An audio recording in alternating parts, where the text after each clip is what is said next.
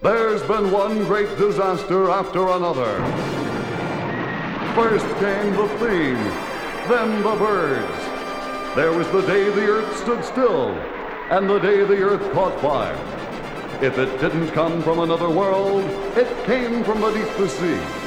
But now comes the greatest disaster of them all. It's a riot! It's a scream! It's the funniest, most hilarious movie since Gone with the Wind.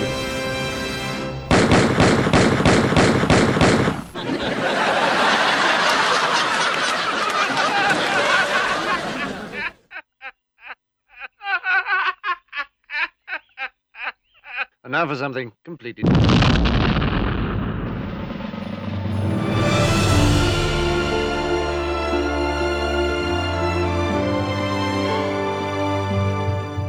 Olá, sejam bem-vindos a mais um episódio de Os Críticos Também Se Abatem, programa da Rádio Universidade de Coimbra sobre cinema e televisão, filmes ou séries, se assim o preferirem, ou outros conteúdos televisivos. O meu nome é Pedro Nora e hoje estou muitíssimo bem acompanhado por Camila Borges. Pena que ela não possa dizer o mesmo, não é? Olá, boa tarde. Hoje é em dupla. É, exato. Estamos hoje uma dupla uh, e... Uma parelha. Um, Dynamic Duo, como se costuma dizer. Apesar de não, não ter sido fã do último Batman, era aquela coisa que era o Batman e o Robin. Mas uh, claramente eu sou o Robin e tu és a Batwoman, não é? Um, também vamos ter uma banda sonora que já vou uh, daqui a pouco apresentar, mas gostaria de começar isto. Uh, começar este programa de discussão, um programa de conversa sobre então filmes e séries, uhum. uh, porque uma coisa, é uma coisa que eu por acaso gosto de realmente dá vontade às vezes publicitar, que é agradecimentos. E há um agradecimento que, pronto, eu tenho muitos amigos meus que ouvem este podcast porque são amigos meus, não é? Uhum. Coitados. Uh, por simpatia. Ele, por simpatia, completamente.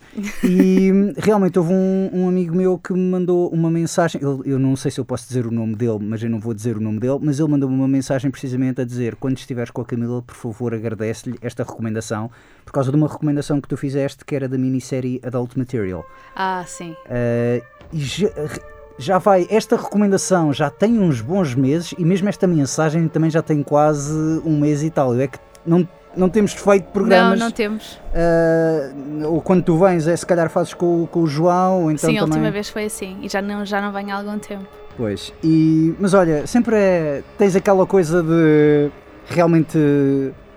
Nunca me agradeceram a mim por uma recomendação que eu fiz. Geralmente perguntam mais não, coisas todas. Não, de certeza que já, não. Uh, se, não, neste programa não. A questão é essa. É que as pessoas. Eu venho aqui e as pessoas já sabem para o que é que eu vou falar, não é? Uh, filmes de Marvel, filmes esquisitinhos e tal. Isso. Não, e é, e é realmente é, é, bom, apesar de ainda não ter visto o Adult Material, estou muito curioso, até mais Sim. por causa desta, desta validação, salvo seja. Mas é por acaso é uma coisa que, quando tu falaste, eu até disse, é bastante interessante. A série parece-me bastante interessante e nunca tinha ouvido falar da série. E acho que às vezes isso é. É uma pena que é uma série que passa assim entre os pingos da chuva no, Completamente na, na HBO. Sim, exatamente. E, e, é uma pena, primeiro, porque tem uma grande interpretação e, segundo, porque tem um, um grande argumento e, e está muito bem escrita. Claro que tem problemas e não é uma série perfeita, mas tendo em conta tudo o que normalmente nos é dado a, a consumir, Exatamente. é uma série bem acima da média com um tema que é muito pouco explorado e daí o estranhamento. E a forma como a personagem também está desenvolvida faz com que acresça uma camada de, de interesse, porque não é a pobre coitada que está imersa na, na, na indústria pornográfica. Exatamente, não, exatamente. ela é uma personagem em construção, mas que tem bastante entendimento daquilo do sítio onde está e daquilo que se passa à volta dela. Portanto, é interessante duplamente. É, para mim, lá está, tenho muito interesse em ver a premissa, precisamente da maneira como tu descreveste. Sei que são apenas quatro episódios da série. Eu e acho que são seis. Tinha ideia, ah, é? Tinha ideia que ser sim, menos, mas, por acaso. Uh, é uma série, é uma minissérie. Pois, sim, sim, sim. Uh, e, e, a verdade é que eu ainda também ainda não me atrevi, acho que aí também posso usar mesmo o, o, este verbo, Uh, precisamente porque é aquela coisa como tu disseste, pronto, isto passa-se na indústria pornográfica de filmes adultos e não é uma coisa que realmente eu possa ver a qualquer altura lá em casa. Uh, inclusive, até houve um filme. Mas nas... é, é, é, nada explícita, portanto, é uma série que okay. não tem cenas gráficas. Okay, se é isso que te atormenta. N nem é tanto isso, às vezes é o sonoro, porque uh, é, é o, no outro dia. Sim, mas não. pode ter uma cena ou outra, mas acho que não. E é esse que é o. Eh, eu acho que parte do mérito é exatamente isso. Tu, quando te metem a premissa à frente, estás à espera de uma coisa uhum. bastante explícita e até da forma como o tema é abordado uh, pelas personagens, como elas vivem aquela circunstância. E depois é tudo muito. Realmente aquela imagem não ia acrescentar nada, então o porquê dela estar ali não faria-se. Não, não iria acrescentar. Acho que é o ser dirigido por uma mulher. Sim, sim. uh, nesse aspecto faz bastante diferença. Não, eu ia perguntar. Eu tinha... Não é gratuita, quero dizer. Eh, certo, certo, mas eu ia realmente referir que, uh, por exemplo, na semana passada tivemos um convidado, Miguel Ferreira, e ele falou de um filme de terror que é o X, que uhum. já estava para ver há algum tempo. E ele até, quando disse, já muita gente me tinha recomendado a ver o filme e finalmente esta semana consegui ver o filme. E gostaste? Gostei bastante do filme, uh, mas ele realmente falou da coisa toda que, pronto, a premissa do filme é, passa-se na década de 70, é uma data de uhum. pessoas que se reúnem e vão para uma quinta filmar um filme de teor, teor adulto, pornográfico, e, e depois sucede os, os slashers em que uma pessoa começa a matar todas as restantes, então é o típico, típico filme de terror. E às vezes eu, é engraçado que eu, às vezes, a ver esse tipo de filmes, sobretudo lá em casa, eh, uma casa respeitável, não é? Eh, fico mais receio dos gemidos, digamos, notórios desse filme de teor adulto do que propriamente pelos gritos.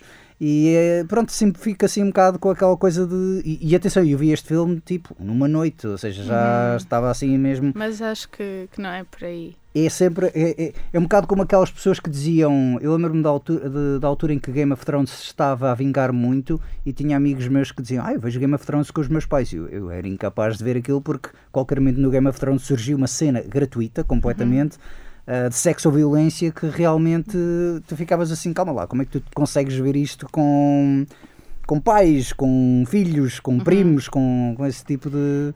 Uh, acho que nesse caso da, do adult material, a grande tensão está nas relações humanas. Certo, certo, certo, certo, certo. E nas relações de poder, que obviamente são uh,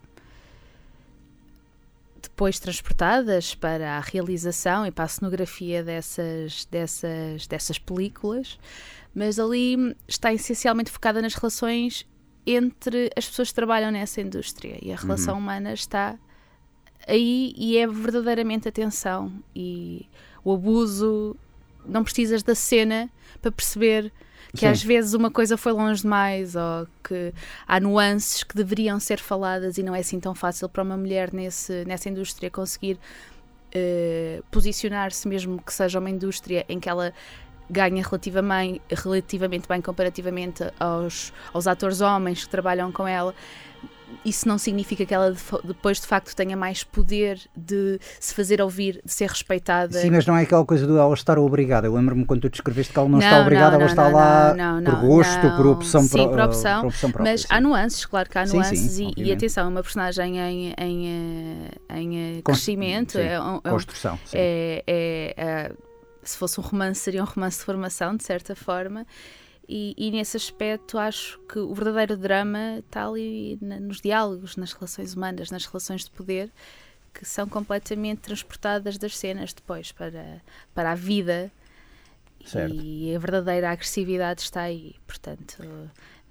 Tu falaste de. Pronto, já recomendaste esta série e agora realmente relembramos essa recomendação. É uma série que está na HBO. Está na HBO eu gostaria de realmente aproveitar aqui para dizer uma série que eu achei muito interessante. Eh, eu, eu quando é estas séries ou minisséries, eu só gosto de falar quando acabo de ver uhum. a temporada.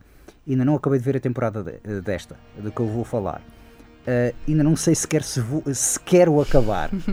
Uh, mas não é necessariamente uma não recomendação, porque até acho o tópico interessante, mas não gosto, é, digamos, de certos elementos que aparecem em primeira mão, nomeadamente o ator principal. Estou a falar da série Tokyo Vice uh, da HBO, original da HBO, uhum. agora HBO Max. Uh, fui ver o episódio piloto porque é Michael Mann, é um realizador que eu adoro, uhum. que fez o Hit, fez o Insider, fez o um, Collateral, uh, Public Enemies, fez uma data de filmes, é, é a verdadeira lenda, digamos, da televisão e do cinema norte-americano. Uhum. O que é que sucede? Uh, ele também é criador da série Miami Vice, mas o Tokyo Vice não é, digamos, uma espécie de Miami Vice versão Tóquio, é baseado num livro de um repórter americano, que nasceu na, na América, nos Estados Unidos da América, mas mudou-se para o Japão porque estava fascinado com o mundo, submundo japonês, e então vai para o jornal e isto é numa altura ainda década de 90, finais da década de 90, onde o jornalismo português tinha muito tabu. Então tinhas, Certo. digamos, aquela, aquele desafio de como é que, por exemplo, tu querias relatar eh, um homicídio, o que era claramente um homicídio ao veres a cena do crime, mas eles diziam não existem homicídios no Japão. As pessoas acidentalmente caem e es- e esfaqueiam-se a si próprias. Ah, ou morrem com honra, uma coisa assim do género. E lá está, esta temática achei bastante interessante, gostei bastante, gosto bastante do realizador, odeio o ator principal, que é o miúdo do, do remake do West Side Story, entrou também no Baby Driver, é um miúdo que se chama Ansel Elgort. e É o Baby Driver? é o Baby Driver. Ok. Ok, estás a ver quem é Tô. que é? Eu não gosto, mesmo o Baby Driver que eu fui ver, porque era um filme de Edgar Wright, e eu sou mega fã do Edgar Wright. eh, tem o John Hamm, tem o Jamie Foxx, tem o Kevin Spacey, todos estão ótimos nesse filme. O grande problema para mim do Baby Driver acaba por ser o personagem principal, o ator principal, não é? Tanta Oh, personagem. é o teu Timothée Chalamet. É um boca- tu falaste disso? Não, o meu Timothée Chalamet, eu vou dizer qual é que é. É o Richard Gere. Eu não acho piada nenhuma, eu não percebo como é que aquele fulano. Pronto, é o, culto que tem, tem as pessoas que. Uma vez um amigo meu comparou Richard Gere a George Clooney e eu sou fã do George Clooney. Curto filmes com o George Clooney. É, é bizarro às vezes. Eu- Porque o Jorge Clooney tem aquela imagem de um homem cool, não é? E o Richard Gere supostamente também, Ah, só não. que é o tio fixe. Também é mais velho. É ligeiramente mais velho, sim. A minha, a minha questão e na é. minha cabeça sempre foi velho. Ah, ok, certo. Ah, sim, se calhar também, no meu caso, ainda fui apanhando assim alguns filmes dele em que realmente eu ainda Acho que a estava Julia meio para o Roberts ajudou muito, não é? Nessa criação dessa imagem de um homem cool. É. A Julia Roberts ali na década de 90 O Pretty Woman, sim, exatamente. sim, trabalhou muito para a imagem do Richard. Eu digo, Richard Gere, não diz- não sei se é Gere ou Gear, muito sinceramente, sim, se Mas calhar acho é que, acho que o mérito é da Julia Roberts. Ok. Não, mas já alguma vez aconteceu tu teres. ah, lá está, tu falaste. Sim, eu não tu- gosto do Tom Hanks. A sério? Ok. Um ator que toda a gente gosta e que tu não, gosto não gostas? Hanks. Ok, ok. não, é completamente muito válido. fácil sim. para mim. Ok, uau, que fiz. não, é que para mim, não, não, é que para mim é um bocado bizarro. Lá está, se por exemplo, se eu agora dissesse. Atenção, ah, eu não gosto de Tom Hanks, eu tenho zero, eh, estou a dizer isto assim desta forma tão categórica, zero inclinada a falar da personalidade dele enquanto ser humano. Estou a falar do Tom Hanks enquanto ator, Vês num filme e achas isto não é nada para ir além.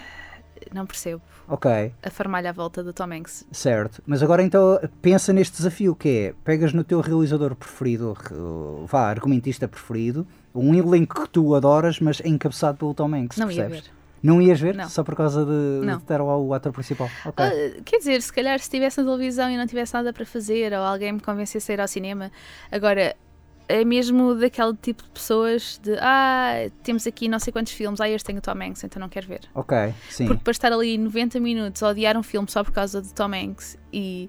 Não, Coitado não, de Tom não, Hanks. não, não. O que tu dizes acerca do Tom Hanks é o que eu estou a falar acerca do Richard Gere, o Gere e do Ansel Elgort. Exatamente a Ah, mesma pá, coisa. não sei, que estranho, não é? Como é que a gente cria. Primeiro, também ao reverso, às vezes crias assim uma, a uma empatia com alguém, tipo a minha a Sandra Oh, para mim, ela é minha amiga, não sei. Porque a Sandra Oh não, acho, não, não, não me Acho- repulsa, acho- não fico de pé atrás, mas não gosto Acho das especialmente pessoas dela. mais afáveis Ok, e mais fáceis de gostar no cinema. ok, isso é interessante. E hum, Quando eu vejo o Sideways, por exemplo, eu não vejo por causa da Sandra Oh, vejo mais por causa do Paul Giamatti. Acho mais piada ao ela Paul é Giamatti. interessante. Ela é aquela pessoa que tu queres ser, mas também queres ser amiga dela. Depois é, uma, é bonita, mas não é uma beleza óbvia, sabes? É uma pessoa Ok. assim com mais camadas. Ai, eu. Sandra Oh. Certo, certo, certo, Oh. Eu tenho atrizes que eu não gosto. E depois também há é outras. assim. Lembrei-me dessa porque no, no último programa com o Coutrinho tínhamos falado do Killing Eve da última temporada. Ah, que eu só vi por causa da Sandra Oh e por causa da, da Julie Comer. É Julie Comer. Julie Comer, sim, Sim. acho que é Comer. Comer, escreve-se comer. E com a, a- Nunca me lembro do nome dela. A outra grande atriz que faz a Catherine. Ou seja, as três mulheres têm os papéis principais na série, não é? Uhum. Uh, porque, pronto, mas Entretanto, acho que anunciaram um novo livro. Acho que a série terminou, mas anunciaram um novo Sim, livro sim, por causa. sim. Que, pronto, Ai, um podíamos sucesso. falar disso, da revolta coletiva com o final de Killing Eve. Pois tu aguentaste então o final, eu vi tudo, viste tudo. e não sabia que estava a ver o último episódio.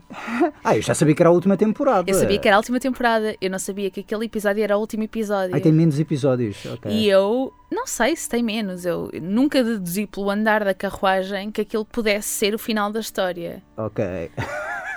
Eu, Eu ainda não vi esta última temporada. antes de ok. dormir e Sim. não consegui ir dormir. Precisei de ir para a net validar a minha revolta, ler comentários de estranhos a dizer: Meu Deus, o que é que fizeram à série? Certo, ok. Eu acho que já andam a fazer isso à série desde a segunda temporada, que ele tem andado Sim, a a série cair devia ter desde- acabado na primeira temporada, Pois, exato. mas o final é mesmo muito mau. Uau, mesmo muito, muito mal. Então, sentes-te contente por teres essa perseverança de meu Deus, isto é horrível, mas eu vou ver isto até ao fim? Uh, é assim, o final é compreensível, Hum. no sentido lógico da coisa. A questão é que a série não é propriamente uma série lógica. Há imensos comportamentos que não são explicados por lógica. Então, como é Sim. que vamos ser super racionais na última cena? Estás ali quatro temporadas de envolvimento emocional, Uhum. depois coisas que extravasam, não é? Certo, mas Eh, por exemplo, tu a relação. justificas, por exemplo, a Villanelle, tu justificas aquele comportamento completamente errático dela só porque simpatizas com a personagem. Não é lógico, é uma coisa visceral que tu tens com Ma- ela. Mas já na primeira temporada tinhas isso, mas na primeira temporada é, um- é o caso de uma- um salto de lógica que se tornou apelativo. Mesmo assim, não deixa de ser apelativo. Na segunda temporada, que eles começaram a inventar eh, porque claramente não tinham um plano delineado. É, Mas vamos pronto, fazer mais. não há racionalidade. A forma como as personagens se desenvolvem Hum. nestas temporadas, nomeadamente a Eve, que Uhum. é a pessoa que mais muda em quatro temporadas, ah, não é propriamente lógico, não é racional. Quer dizer, ela faz coisas que não seriam justificáveis se pensares. Pá, vamos pensar um bocado sobre isto. Como é que uma pessoa com dois dedos de testa iria agir? E ela supostamente é uma pessoa com dois dedos de testa. Certo. Uh, e depois no final querem dar um final super racional e lógico àquilo e eu penso, então mas para quê quatro temporadas de carnaval para chegarmos aqui e isto acabar assim? Opa, se é para abraçar o absurdo, é para abraçar o absurdo. Não, não percebo depois a, a- a- e tudo que eu disser é, é, é mega spoiler. Uh, eu disse ao Coutinho da última vez e reforço, é uma série muito bonita. Eu acho uma série mesmo muito bonita como está feito. Lá Em está, se calhar, fotográficos, em eles andarem a saltitar Ok, em montes certo. de sítios e não Sim. sei o quê, e elas são mesmo muito boas atrizes. Estas três, principalmente, são mesmo muito boas atrizes. Hum. E são elas que seguram a série até ao final. Sim, foram Eh, contratualmente obrigadas a continuar a. E é triste, porque eu acho que as personagens mereciam um bocado mais. Sabes que isso é um bocado. eh, acontece muitas dessas coisas também de séries. Eh, pronto, vamos pegar. Killing Eve não terá sido, embora tenha sido controverso eh, certamente quando acabou agora, não foi, por exemplo, como Lost, ou por exemplo, como Game ah, of Thrones, sim, sim, sim. em que tu tiveste uma- um grande público a dizer. e até porque as pessoas sabiam que a Phoebe Waller-Bridge continuava a ser produtora da série, mas já tinha saído de guionista desde a primeira temporada, ou seja, as pessoas tinham consciência de que a Phoebe não iria continuar a, a escrever para a série. E eu acho que só isso faz com que as pessoas baixem um pouco as expectativas, não é? Exatamente. Se bem que a série surgiu um bocado alavancada por o sucesso que ela estava a ter na altura com Fleabag e depois com Killing Eve, não é? Aquilo meio, meio que foi uma bola de neve. Uhum. Ou seja, e quando ela sai de Killing Eve para ir fazer a segunda temporada de Fleabag, acho que as pessoas ficaram um pouco conscientes de que, ok, já não é a Phoebe, Sim. que eu acho que é a quem temos que dar o grande mérito da série, que é aquela relação completamente tóxica, mas muito fascinante que as duas têm. Mas lá está. Mas é passares a bola, por assim dizer, ou passar o testemunho a outra pessoa é sempre muito, muito é, complicado. é, mas, eu- mas, mas daí para justificar o facto de eu achar que as pessoas já não iam com tantas expectativas para o resto, percebes? Porque Ah. saiu uma pessoa que era uma peça fundamental. Uhum. E então eu acho que daí, se calhar, as pessoas ficaram. já não tinham. eh, se calhar a expectativa que as pessoas tinham com Ok. Lost ou que tinham com. E também Killing Eve nunca conseguiu o estrelato que Lost conseguiu e que é. que é- Precisamente, é, um, gran- é um público muito maior, sim, sim, sim. É? Toda a gente está a falar de Lost, toda a gente está a falar de Game of Thrones e eu olhava para aquilo e dizer, vai haver gente desiludida.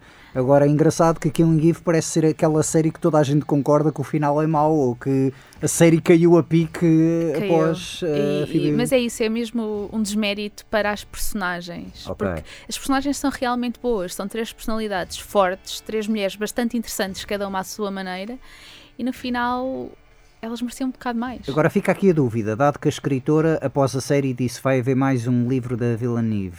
Villeneuve, Mas é eu, acho, mesmo. mas eu acho que o livro é só referente à primeira temporada, não é? Eu tô, posso estar enganada. Eu tenho ideia que os livros é um bocado como é a referência a outra série que também terminou de uma maneira um bocadito fraca e depois, entretanto, teve uma minissérie que é o Dexter. Sim, os, ouvi livros, falar. os livros é muito mais para o sobrenatural, thriller sobrenatural do Pois que a também série. não sei, não, não, não vou dar aqui. Mas tu nunca leste o livro então? Não, não, lá Nem está. tens É interesse? aquele, tipo de, não, é aquele tipo de série que eu acho que a primeira temporada super bem adaptada. Eu- Hum. aliás, eu vi aquele na quarentena, vi as três temporadas que haviam assim de rajada, porque de facto a primeira temporada é, é bastante interessante. Ah, a sim, forma como sim, é sim, abordado tudo aquilo é bastante interessante. Podia ser a única, a única temporada da e série e fi- tinha acabado ótimo. como uma Sim. minissérie inacreditável. Exatamente, concordo, sim. Eh, ou até, eu diria até meio da segunda, porque acho que até meio da segunda há coisas que. Mas, mas fazerem só uma temporada com se calhar mais 3 ou 4 episódios e, e ficava aquilo bastante consolidado a nível de qualidade. Pronto, foi o que aconteceu. Pois, sim, sim, Temos sim. que lidar com isso. Não, Continuo a vezes é- adorar eh, todas as três. Eh, mas pronto, fiquei Eh, triste. Hum, Mas olha, olha, olha, aplaudo a tua é perseverança. verdade, eu não costumo fazer isso. Eu costumo deixar cair o barco. É, não, porque eu deixei cair o barco aqui com o Tokyo Vice, que é uma coisa. Não, mas Não, atenção, mas também. Lá eu- está, tinha a Sandra Oh. Certo, mas eu também aqui a questão é: do Tokyo Vice, eh, como eu disse, era uma série. O primeiro episódio foi realizado pelo Michael Mann, os restantes já não foram, Uhum. mas mesmo assim fui experimentando. O personagem, o ator principal, não gosto nada do fulano. E se de facto tivesse outro ator qualquer a fazer de americano no Japão, até seria interessante. Os atores japoneses são bons. A história é interessante na medida em que realmente aborda. É um bocado como aquela coisa do The Wire. Mas, por tenta- exemplo, tu não consegues. É porque eu, por exemplo. Cada ai, cena que ele Eu aparece. nunca mais venho ao teu sério. programa porque as pessoas vão dizer essa gaja não pode mais entrar no estúdio. Mas é que eu não gosto mesmo de nenhum filme do Tom Hanks. Ok, ok, ok. Não, mas isso é, isso é Eu como- não consigo. Eu, eu, eu devo ser a única pessoa à face da Terra que não simpatiza com o Forrest Gump. Eh, eu não. Por acaso não é um dos meus preferidos com o não, Tom mas Hanks, estás a ver aquela coisa. eh, Ok, não, não, vamos, vamos fazer aqui o teste. Toy Story, a voz Ah, dele é- do Woody. exato. Não, Ok. n- com voz é verdade. Gosto, Ok. menti, gosto de três filmes do Tom Hanks, porque também não gosto do quarto. Nunca vi o quarto. Nunca vi o quarto, já me disseram para eu gosto fugir de do, do três filmes do Tom Hanks, que é Pronto. o Toy Story. quarto. Estás a ver? Pronto. Agora, não, realmente é um bocado isso. É, não é tu não gostas tanto da. tu- Eu acho que é muito aquela ideia de tu olhas para aquele ator. Tenho um amigo meu, por exemplo, sente muito isso com Bruce Willis. Que até agora Ai, recentemente. Certo, mas eu olhava para o Bruce Willis e ele dizia: agora este é o momento em que o Bruce Willis faz aquele sorriso maroto e vai começar a dar pancada nos, nos bandidos e ele. Mas eu, sei, mas eu sei qual é o meu problema com o Tom Hanks. É que todos os filmes do Tom Hanks querem nos vender a ideia que ele é uma pessoa incrível. Flawless, estás a ver? Aquela pessoa, o Ele pai. já fez de vilão. Quando? Ah, no Cloud Atlas, ele tem Ai, partes em cheguei, que ele é o vilão. não cheguei, não cheguei. Ele faz de herói e de vilão no Cloud Atlas. sim. Mas a grande, pronto, a grande maioria dos filmes, os filmes do, do Tom Hanks que eu vi, porque não são muitos, porque eu não consigo. Sim, sim, sim, eh, sim. Não tens paciência, ah, certo. Vendem-me sempre aquela ideia da pessoa imaculada, sem defeitos, pai de família, o homem bom. E eu penso, ah, ninguém é assim na vida real. Ok, sim, mas isso também tens. Então, ele faz sempre a mesma personagem. E depois é Bruce. Willis também. Sabe, mas pronto, eu gosto mais do Bruce Willis. Certo, o Charles Bronson também fazia sempre a mesma personagem, o Jason Statham faz sempre a mesma personagem. Sobretudo heróis da ação, tens sempre aquela coisa que é Steven Mas Seagal. é que o Bruce Willis, o Bruce Willis, desculpa, o Tom Hanks, a malta acha que ele é um grande ator. Tipo, ninguém vai dizer o Bruce Willis é um grande ator. Oh, oh, percebes? Ah, o Tom sim. Hanks é nomeado para tudo.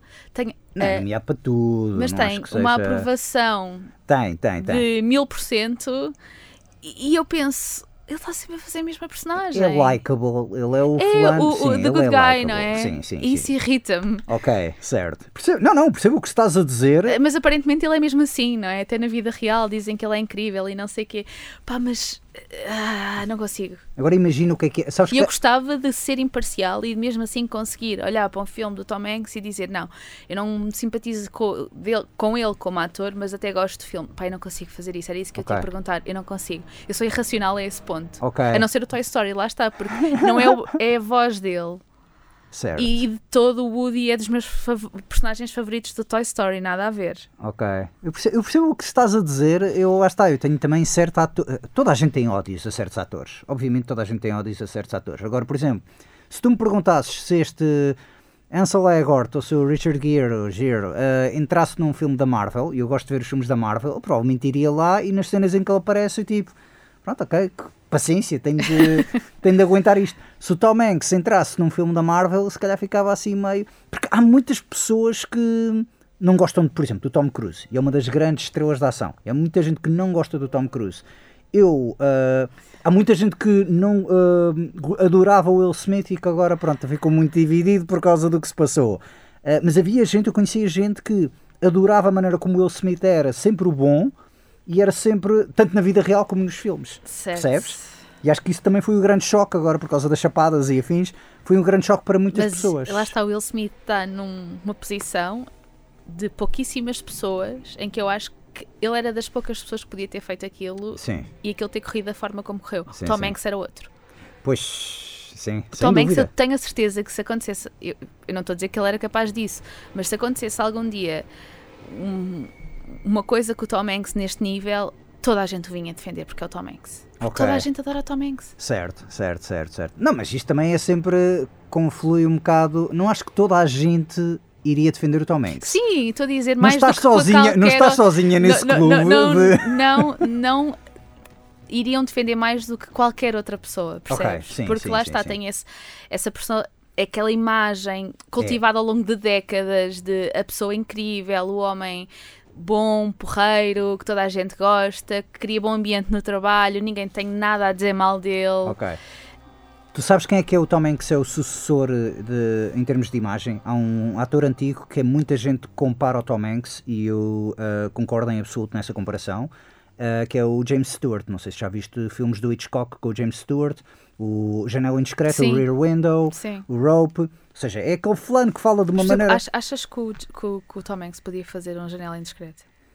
Eu acho que sim. é o Achas seguinte, eu olho, sim? eu olho para o James Stewart. Eu prefiro o James Stewart ao Tom Hanks. Eu prefiro o James Stewart ao Tom Hanks. Sim, não, não Se calhar é birra problema. minha. Se calhar é birra Não, minha. é- não é, não é birra. Houve, primeiro, não é birra. Agora, por exemplo, eu posso encontrar gente que neste momento está a ouvir o nosso programa e a dizer James Stewart, esse, esse gajo é horrível. Esse gajo era sempre. hum, Estava sempre a falar de uma maneira meio tola e me- meio tipo parecia meio atrasado, uma coisa assim. Porque eu falava de uma maneira muito paternalista. E há muita gente que não vai à bola com todos os atores. Muita gente que não vai à bola com certas atrizes. Exato. Pronto, e a é beleza das perfeitamente coisas é, eu podendo escolher, vai- escolho não ver filmes do Tom Hanks. Pronto, eu por sua vez. não, não, e eu achei, eu achei mais, gostei muito da tua, da tua resposta, precisamente porque eu às vezes fico com- conflituado. Lá está, se é por exemplo um filme da Marvel ou um filme deste realizador ou daquela realizadora e tem este, este ou aquele ator ou atriz que eu não acho piada, eu fico assim de pé atrás, mas mesmo assim vejo. Kirsten Stewart, por exemplo, eu já vi alguns filmes com ela, inclusive o último Spencer, toda a gente estava a defendê-la, a dizer que ela era uma grande atriz, eu tipo, não é um mau filme, não é o pior filme dela, mas também não é o melhor filme dela, mas eu não gosto da cara dela, e já vi alguns filmes com ela em que ela faz sempre a mesma coisa, que é sempre a mesma cara. Achas que é uma atriz unidimensional? completamente unidimensional. Eu, eu, quando vi fotos dela a promover este Spencer, que é o filme que ela faz de Princesa Diana, ela a sorrir, eu pensei, quem é esta pessoa? Porque nunca a vi sorrir, lá está. Eu acho que não, não a vejo nos filmes, vejo sempre com aquela cara de epá, não me chateis. E pronto, parece-me um bocado unidimensional, one note, sim, como se, como se costuma dizer. Uh, opa, também que se percebe Mas, perfeitamente mas há porque é- birras, há Há birras. birras, completamente Atenção, birras, reforço, pelo amor de Deus. Eu não tenho nada pessoal contra o Tom Hanks. É, Se uh, um dia o encontrar, vou-lhe dizer, não é nada contra ti. Até gosto da tua voz, és Eh, ótima a Como o fazer de Woody gosto de três filmes teus, afinal achava que não gostava de nenhum, gosto de três. Ah, estás a ver? Ahm, opá, é- são coisas que tu às vezes não consegues explicar.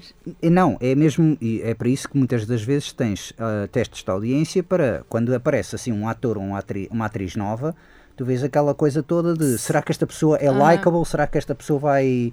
Um um dos grandes ah, fenómenos nesse aspecto é o Kevin Bacon, que quando ele começou a entrar nos filmes, toda a gente disse: Este fulano é um bom, é, é, é, é, é o bonzinho, é o rapaz bonzinho, mas ele tem uma cara assim diferente. E depois ele começou a fazer de vilão e toda a gente disse: Este fulano é incrível para fazer de vilão.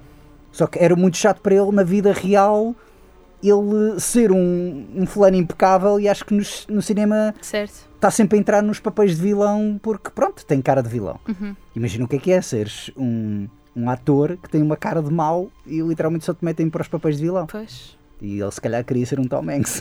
Ele se calhar queria ser um Tom Hanks. Que eu acredito que haja muita gente que queira ser do Tom Hanks e que, e que aspire Ter a tudo. fama dele, sim, sem dúvida. e a conta bancária e essas coisas. E aparentemente dizem. Eu já tive esta discussão com várias pessoas e as pessoas foram buscar testemunhos à net de pessoas que o encontraram no restaurante e ele é incrível e não sei o quê. Ah, Ok, sim, ok, sim. na boa. Opá, mas nos filmes que seca. Como é Certo. que me dizem que aquele gajo. Pá, desculpem quem gosta, mas. Lá está, eu também não vou para a net mandar vir com o Tom Hanks e estamos a ter esta conversa aqui. Agora, podendo escolher Hum. em ver um filme com ele ou sem ele, vou sempre para o filme sem ele. Certo. Eu, É, é aí que eu faço a minha. Sim, mas eu aí, por, lá está, eu sempre faço aquela coisa toda de quando eu vi este Tokyo Vice que ia, que ia sair, e tipo, ok, nova série, Michael Mann, a premissa parece bastante interessante, e depois vejo que entrou aquele ator, eu, vamos aguentar, pode ser que não seja assim tão mau. E, não, e o estúpido, desisti a meio, mas é como eu digo, isto é uma não recomendação, mas não é total, porque a verdade é que se o, o tópico que eu acabei de referir acerca de vá o Oriente a encontrar o Ocidente a aventurar-se no Oriente e realmente em, em termos de choque cultural é muito, muito interessante. Eu adoro esse género de narrativas em que é o japonês que vai aos Estados Unidos ou então o, Claro. o americano que vai aos japonês. Acho super, Tinha tudo para dar certo, não é? eh, eh, Mas acho ti. super interessante, quer em thrillers como por exemplo o Yazuka do, do Sidney Lumet ou eh, o Lost in Translation da Sofia Coppola. São filmes que eu gosto imenso Uhum. disso. Estava a ver esta série e eu pensava, bolas pá, isto eu devia adorar esta série e a verdade é que está a implicar-me um bocado ser este miúdo aqui a O aparecer em primeiro, em primeiro plano. Mesmo o Baby Driver lá não, está. não, não, a é o Baby Driver que É me Baby está aqui a, sim. a- Olha, ainda não apresentaste a banda sonora. Ah, a banda sonora que estás a ouvir, eh, sim, que estamos a ouvir, era também de um filme que eu também queria falar, que é eh, The Northman, O Homem do Norte, não sei se já ouviste falar. Hum, Já, mas ainda não vi. Ahm, pronto, é um novo filme de Robert Eggers. Eu, eu confesso que sempre que ouço o título em português só me faz lembrar aquele sketch do Herman Enciclopédia, que é Este Homem Não É do Norte, que era por causa da Expo Me faz-me 97. lembrar aquele nome daquela série a gozar com os vikings. Qual é a série Os Acus? Ah, sim, sim, sim, que era que teve na Netflix. É era... também assim um nome parecido, Era não é? Northlanders uma coisa assim Exatamente, do assim género. qualquer coisa, sim, não sim, sei. grande comédia isso, por acaso era, era, era muito engraçado. E eu, Só- eu- e eu, e aqui vou dar eh, o crédito, foi o Manuel Botelho que me disse. Exatamente. Não, que eu não sabia, eles gravam essa série em inglês e depois em sueco. É sueco ou É- dinamarquês? Já não sei qual é que é, é, é, pronto, é hum, linguagem idioma Sim, sim, nórdico, sim, sim, sim, sim, sim. Mas, finlandês ou seja, eles acabam de gravar a versão em inglês, que é que vai para ser distribuída para a Netflix e não sei o quê, sim. Exatamente. ou para um outro canal de streaming qualquer, e depois gravam exatamente a mesma cena, eu acho que em sueco. Tens muitos casos de, de filmes bilíngues em que gravas uma versão Mas tu sabias para o disso? mercado. Sim, sim, sabia, sabia. Eu inclusive fui experimentar ver, porque isto eu comecei a ver essa série também porque eu notei que tinha muitos atores de uma série que era o Lilyhammer, que era com o, o guitarrista do Bruce Springsteen que entra também no, nos Sopranos, o Silvio. Ok. Pronto, e é sobre um mafioso que basicamente vá, mata um dos tenentes lá da máfia de Nova York, eles metem-no no programa de proteção de testemunhas, ele é recolocado para, já não me lembro há muitos anos que eu vi, mas era Noruega, lá para uma cidade zeca no meio da Noruega. E é interessante porque, lá está, é o americano num sítio, o mafioso nova-iorquino num sítio que não tem absolutamente nada a ver com, com a cultura italo-americana, nem nada disso. É o peixe fora d'água. E muitos dos atores entravam nessa Certo. série de, de, de paródia Mas estavas a falar do Northman. O Northman é então... Northman. Sim, é o Homem do Norte, lá está. Uh, é um filme então do Robert Eggers. Eu sou grande fã do Robert Eggers. Este é talvez o filme que eu menos gostei dele e parte também tem a ver um bocado por causa da, do idioma. Mas eu. uh, Pronto, este é um filme que essencialmente é a história de Hamlet, nomeadamente da- não da peça de Shakespeare, mas da lenda de Hamlet, do príncipe escandinavo, uh, que entretanto deu origem ao William Shakespeare escrever então a peça sobre o príncipe que, pronto, de- entretanto tem de jurar vingança contra o assassino do pai. Também não quero entrar muito em pormenor, embora Ser ou não ser. não, o Hamlet, o Hamlet é, é engraçado que é o, Ainda há spoilers com o Hamlet. não, o Hamlet é a história. O Hamlet é a história, além de Cinderela e da origem do Batman, é das histórias mais conhecidas na cultura pop. Sim, Pois Mas- é essa questão mais de... vezes contada. Ainda, ainda há spoilers. sim, sim, sim. Eu, eu tenho muito, muito cuidado com isto. Eu não, não sei Mas quem é achas que há? Se calhar, se calhar. Ahm, eu acho que há muita gente que diz que já viu o Hamlet ou que já leu o Hamlet, ou que, mas que depois é aquela mas, coisa. já de- mas é isso, já está tão enraizado na nossa cultura que as pessoas nem sabem que estão a ver uma reinterpretação do Hamlet. Sabes qual é a reinterpretação do Hamlet mais famosa de sempre? Rei Leão. Pois. Que é uma coisa que realmente, quando, quando me contaram, fiquei. Pois é, É. 2 mais 2 juntou ali tudo e eu tipo, sim, sim, completamente. Ah, Portanto, para quem não sabia, o spoiler acaba como acaba o Rei Leão. não, não, por acaso o Hamlet acaba de uma maneira muito diferente, muitas mais mortes. Ah, Fogo, aquela parte das hienas e, sim. e não sei o quê, não foi suficiente para ti? Para mim foi, abalou-me. hum, Não fiquei, não ai, fiquei na genuinamente infância, chocado. Em 96 aquilo foi muito pesado de superar. Eu já era, já era mais velho, já sabia assim um bocadinho. Já tinha visto filmes de terror quando vi o Rei Leão, portanto não assustou Eu acho que ainda muito. hoje choro. Pai, Não, não, não, não. pai, Acho essa cena muitíssimo bem feita. Acho essa cena Pai. de, de ele tentar levantar com a cabeça está Ai. espetacular. Sim, nem fales nisso que já me vêm as lágrimas aos olhos. mas eu sou um robô, eu não choro a ver filmes. Ahm, este filme ah, do The Northman, lá está. Tu viste algum filme do Robert Eggers anterior, O Farol ou A Bruxa? Não. Pronto, ok. Mas Ah, esse farol foi muito, muito falado, não foi? foi muito badalado. Aquele que é sim. preto e branco, não é? Ah, sim, tem uma estética muito. É com ah, o Robert Pattinson. Com o Robert Pattinson e o Willem Dafoe. O Willem Dafoe faz um papelão. Toda a gente liga ao Pattinson, mas eu acho que o Uhum. Willem Dafoe é dos melhores papéis do Willem Dafoe da carreira dele, que já tem uma carreira bem, bem vasta. Sim, o The Lighthouse, muita gente olha para aquilo como um filme de terror. Eu vejo aquilo como uma comédia situacional muito psicadélica Hum. E filmada em tons muito escuros e negros. Hum. Uh, o fantástico também do, do Lighthouse, e fui ver ao cinema, é também o som. Porque aquilo é o farol, lá está, são duas pessoas que vão trabalhar para o farol, e inicialmente o filme tu ouves a buzina do farol ecoar, tipo, pronto, com um grande sistema de som, tu ouves aquilo mesmo muito, muito alto. E à medida que o filme vai avançando, a buzina está constantemente a tocar, até que há alturas em que deixa de tocar, mas tu ainda sentes aquilo a ecoar pelos ouvidos, então é um truque sonoro muito, muito engraçado. Quando tipo, estás a ouvir uma música, sempre a batida repetida, deixas de ouvir a música, continuas a ouvir a batida a Ou ecoar. seja, é um truque É, feito com o espectador. sem dúvida. Eh, mas acho que é um filme muito, Não, muito não- interessante não por vi, causa não vi, disso. não vi. E mesmo A Bruxa também é muito, muito interessante. Isso é um filme, sim, mais de terror, terror eh, folclórico, ou horror- folk horror, como gostam de chamar. Ahm, que pronto, que se passa numa, numa família que segue muito aquela, hum, pronto, aquela veia tradicional do cristão. Eles ainda eram muito.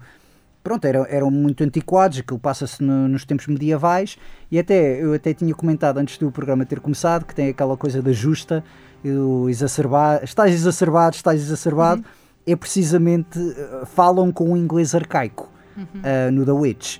Neste Northman tens partes que tens orações, tens partes que são cânticos que eles falam nos dialetos originais nórdico, finlandeses e às vezes até russos.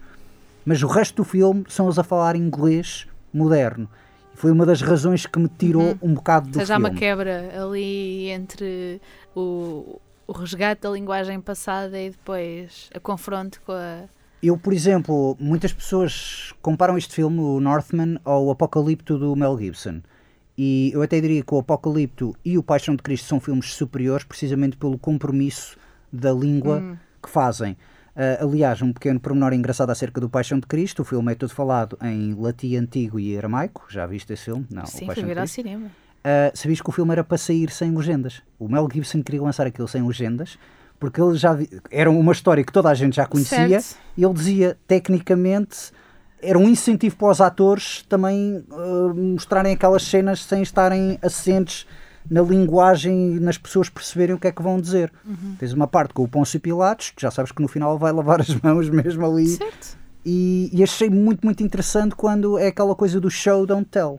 Que é, é um bocado contracorrente hoje em dia no cinema, em que o diálogo tens de explicar tudo. Certo. Às vezes até demasiado, não é? E tirar faz- naturalidade. Faz-te um idiota. Exatamente, exatamente. Aqui não é bem o caso também de explicarem as coisas. É um diálogo muito vá, dramático também na medida de Game of Thrones, de Vikings, desse género de, de- de séries. Mas acho que ficaria a ganhar tanto se não fosse em inglês e se fosse em nórdico, em finlandês, em russo. Mas o elenco está muito bem. Ah, tem a Anya Taylor-Joy, tem o Alexander Skarsgård, tem o Willem Dafoe, tem o Ethan Hawke, tem Nicole Kidman, que até surpreende, porque Nicole Kidman é por acaso uma atriz que nos últimos anos não tem feito nada que me... Não gostaste de a ver como mãe do Aquaman? Não. Nem mesmo como Lucille no filme do Being the Ricardos. Eh, não sei, eu olho para ela e fico assim um bocado. Eh, acho que o último filme que eu gostei com ela foi talvez os outros, do Amenábar. Nunca vi. É um filme Quer de terror. dizer, já vi. É um filme de terror. Tu não és fã de terror, não é? Aquela em que ela tem uma lanterna e anda numa casa antiga, não É, que ela tem os então filhos. vi, sim, sim, vi, sim, vi. sim. Exatamente. E acho que ia dizer o final do filme. De, Sim, pois eu, eu disse, eu disse filhos e pronto, e ficou aí É. o sinal. Sim, sim, mas é exatamente esse filme. Não, vi, vi, vi, vi, vi.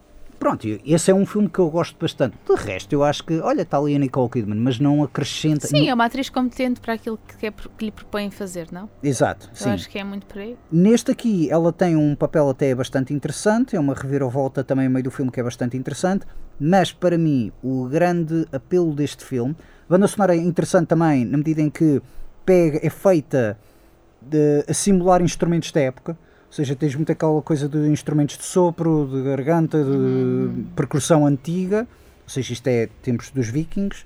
Ahm, quando eu falei que isto é mesmo o Hamlet, o Hamlet é mesmo naquela parte de 859 depois de Cristo, ou uma coisa, já não sei agora também a cronologia ao certo, não sou historiador, se tivesse aqui o Cotrim já me estava a puxar as orelhas.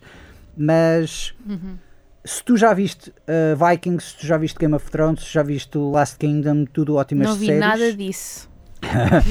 Mas é uma coisa que anda muito agora na Sim, moda na corrente. moda, claro, claro, Sim. claro. Uh, tu vais gostar deste filme, mas o, o mais fantástico deste filme é o visual, porque este filme usa muito, muito bem. eh, Os anteriores também eram, eram absolutamente fantásticos, do Robert Eggers, mas este ele usa uma coisa chamada center framing, em que tu tens uh, o enquadramento do- da cena e tens sempre um elemento que está no centro da tela, que pode ser a cara da, da, da personagem que está a focar, Certo. pode ser um castelo que eles estão a atacar, pode ser uma embarcação que está a navegar na tua direção ou longe de ti, ou seja, há sempre um elemento. eh, o, o exemplo mais notório disso dos últimos anos foi o Mad Max Fury Road, que era um filme tão caótico e tão cheio de explosões e tão Certo. não parava quieta a câmara e no entanto é um filme que tu consegues perceber tudo o que se passa, tudo é feito de uma maneira clara, precisamente porque tens sempre um elemento central uh, a conjugar toda aquela ação. E este filme joga super bem com isso. Uh, as cenas de ação são muito, muito claras, muito bem organizadas. Ele tem uma. É detalhe minucioso. Eu acho que em termos de colocação, de como é que ele organiza a cena de este fulano vem pela direita, este fulano vem por baixo, este fulano vai, vai por cima, está super bem organizado. E só o leque de atores, não é? Quer dizer, isso é aí um. O leque, o leque de atores é interessante porque o ator principal que segura aquilo tudo, o personagem principal, o Northman, é o Alexander Skarsgård. Tu deves Sim. conhecer, se calhar, do True, True Blood. Blood. Exatamente. É um ator que eu gosto muito, tem uma ótima presença e realmente acho que ele deveria ser mais. entrar em mais filmes enquanto personagem principal. Mas ele, ele, ele entra em bastante coisa, não é? Tenho essa sensação. Certo, este é talvez o segundo filme dele em que ele entra como personagem principal. O outro foi o Tarzan, que foi um filme que. Ok. Na minha cabeça ele era uma pessoa super presente. Uh, não, ele durante muitos anos, olha, E atenção, eu abandonei True Blood pai na terceira temporada. como eu, como eu. Ahm, Ele. Ou até- então ele vai a muitas coisas assim de entregas de prémios e então na minha cabeça ele faz muita coisa. Ah, sim, também é certo. Não, ele, está, ele, ele é um grande ator de televisão e precisamente ele ganhou fama com o Trubulado. Ah, também ele entrou no Big Little Lies, ele entrou também no Generation Kill, ah, mas até o- o- no cinema, talvez os papéis mais conhecidos deles era o Tarzan e antes disso era, o, era um papel secundário no Zoolander. Ah, que pronto, era uma coisa muito comédica da parte dele. Era uma breve participação. E hum, no Tarzan foi uma coisa que foi, foi horrível para ele. Ele até, ao promover este filme, ele disse mesmo, por favor, não façam perguntas sobre os meus peitorais e sobre os meus abdominais, porque no Tarzan, precisamente só pegavam nisso na, na discussão. Ele Ah, sentiu como é que é ser uma mulher Sim. em filmes de ação. Sim, sim, sim. Oh, Mas é, não, é engraçado que tens uma entrevista em que ah, introduzem o elenco do Tarzan, que era ele, Samuel Jackson e a Margot Robbie. Ou seja, tens Tarzan, que é uma personagem lendária da ficção. sim. estes três atores e chegam ao pé dele e dizem: Então pá, estás com um ótimo, estás muito fit, como é que é a tua dieta e tal isso. Ele começa ali a falar e tal isso. Depois viram-se para a Margot Robbie: Margot Robbie, como é que é a química de contracenar com este par de abdominais? Já lá, ah, pois, haha, é muito difícil, às vezes esqueci-me das falas e tal isso. Depois viram-se para o Samuel Jackson. Então e tu, não gostavas de ter a pack de abdominais? Samuel Jackson com aquela cara de Sim. carneiro morto quando lhe fazem uma pergunta dessas. Bitch, please, não é? Eu sou Samuel L. Jackson. Não, e, ele- e o Samuel Jackson, Deus o abençoe, foi o único gajo a defender aquele filme a dizer terá sido muito difícil, nós filmámos aquilo mesmo na selva, terá sido muito difícil para ele, estava sempre tronco nu, ali na chuva, a mergulhar, ele devia estar ali a rapar um frio parvo, eu não o invejo, e realmente acho que ele conseguiu jogar muito bem, ele é um ótimo ator e tal, coisa. E achas que ele é um ótimo ator? Eu acho Neste que ele tem, filme.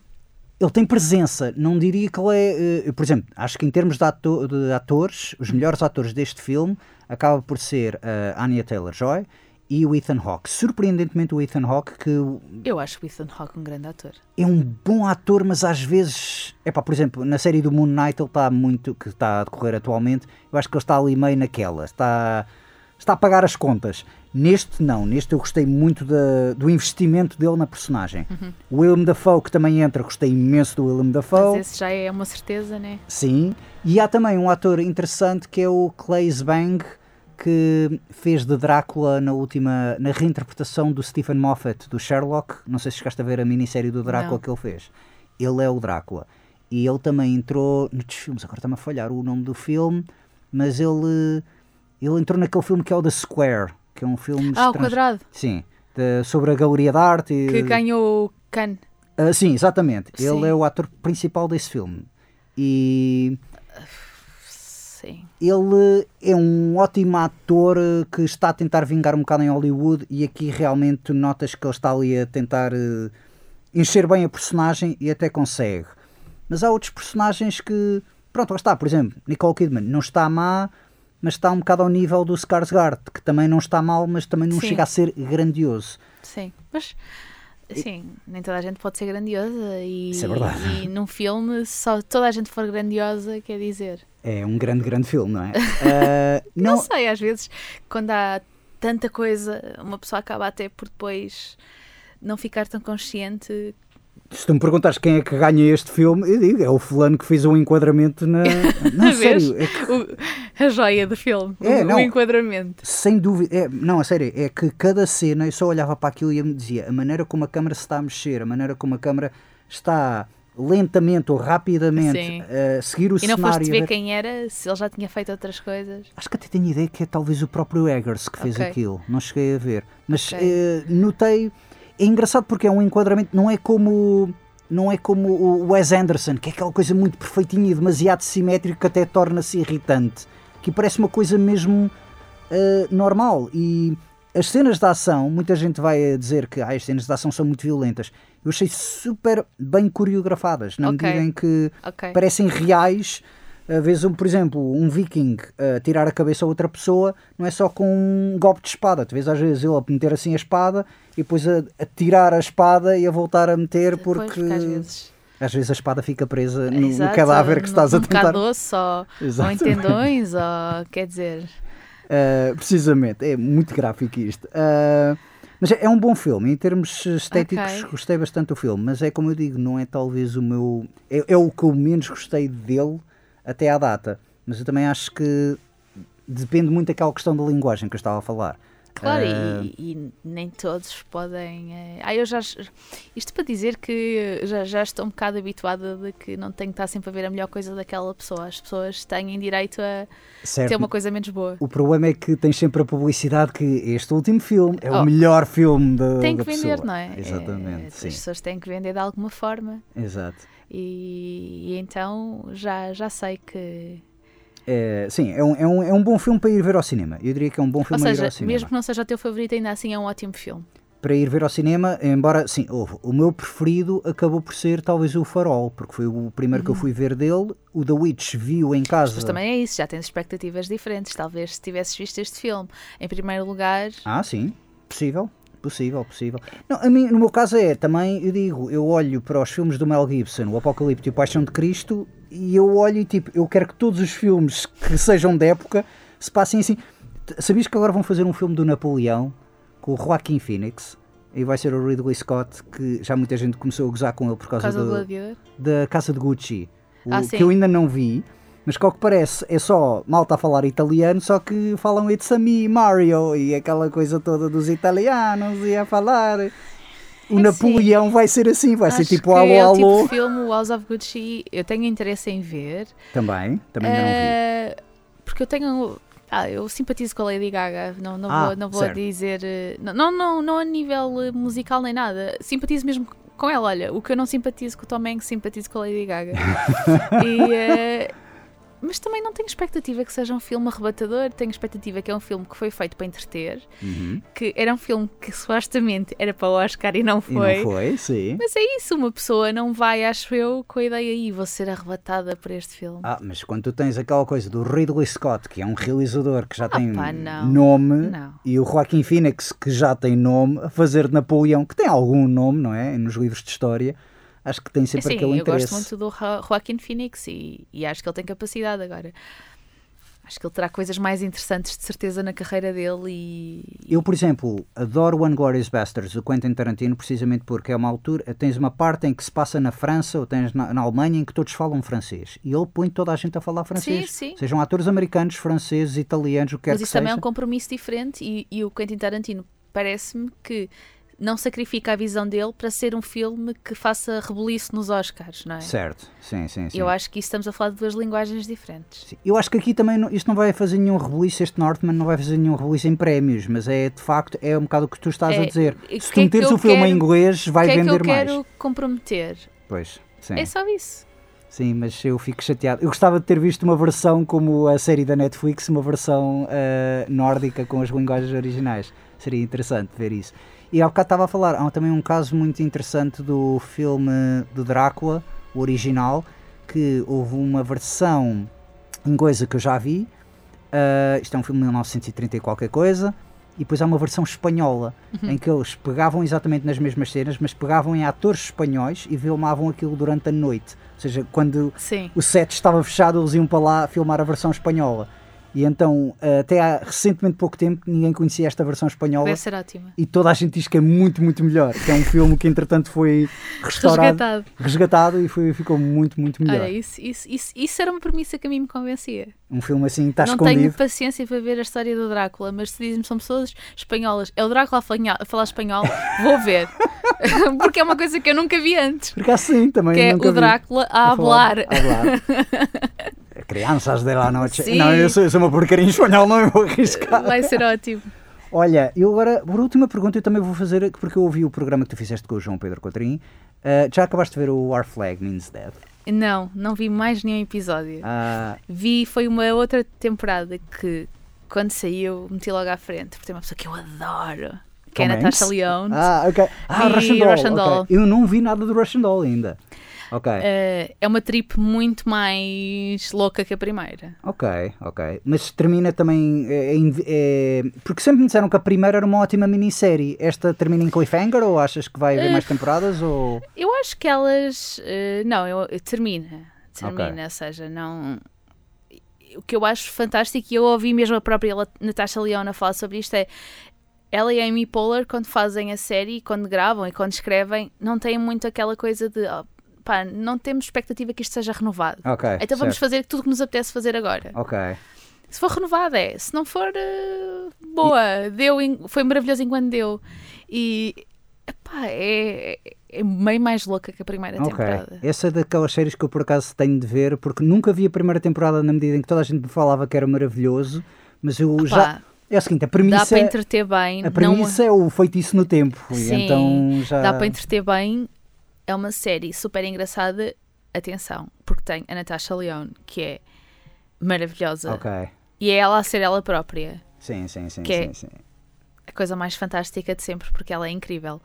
Mas não é uma série, lá está, ui, arrebatadora, ui, super inovadora. Não, é uma série tipo.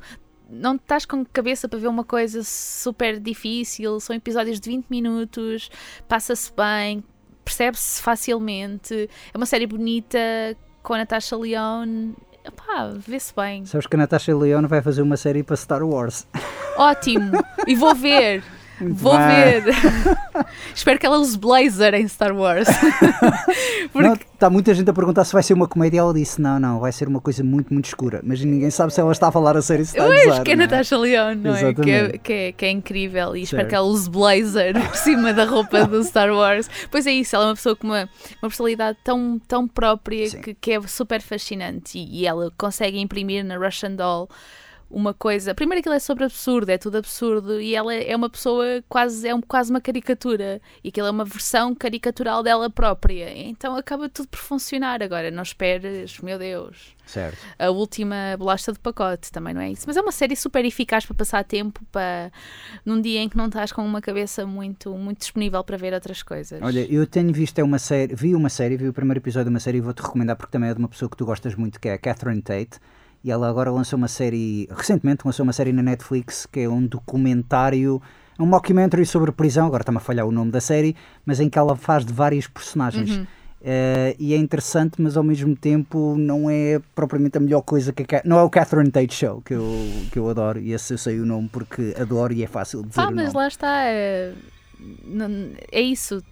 Tu agora falaste-me desta coisa do Star Wars. Eu adoro a Natasha Leone, vou ver, mas também não vou à espera que seja a coisa que me vá arrebatar. Tipo, é na boa. Nem tudo tem de ser a melhor coisa do mundo, sem dúvida, sem dúvida. E Sim. depende muito do dia, da altura em que tu estás a ver. Há dias em que aquilo te, te toca mais e lá está. Há dias que tu vês o Rei Leão e choras, Ai, vejo, dias choro que- sempre. e há dias que. ah, naquela. Choro sempre, não, Não. Rei Leão choro sempre. Aliás, é o filme que mais me comove.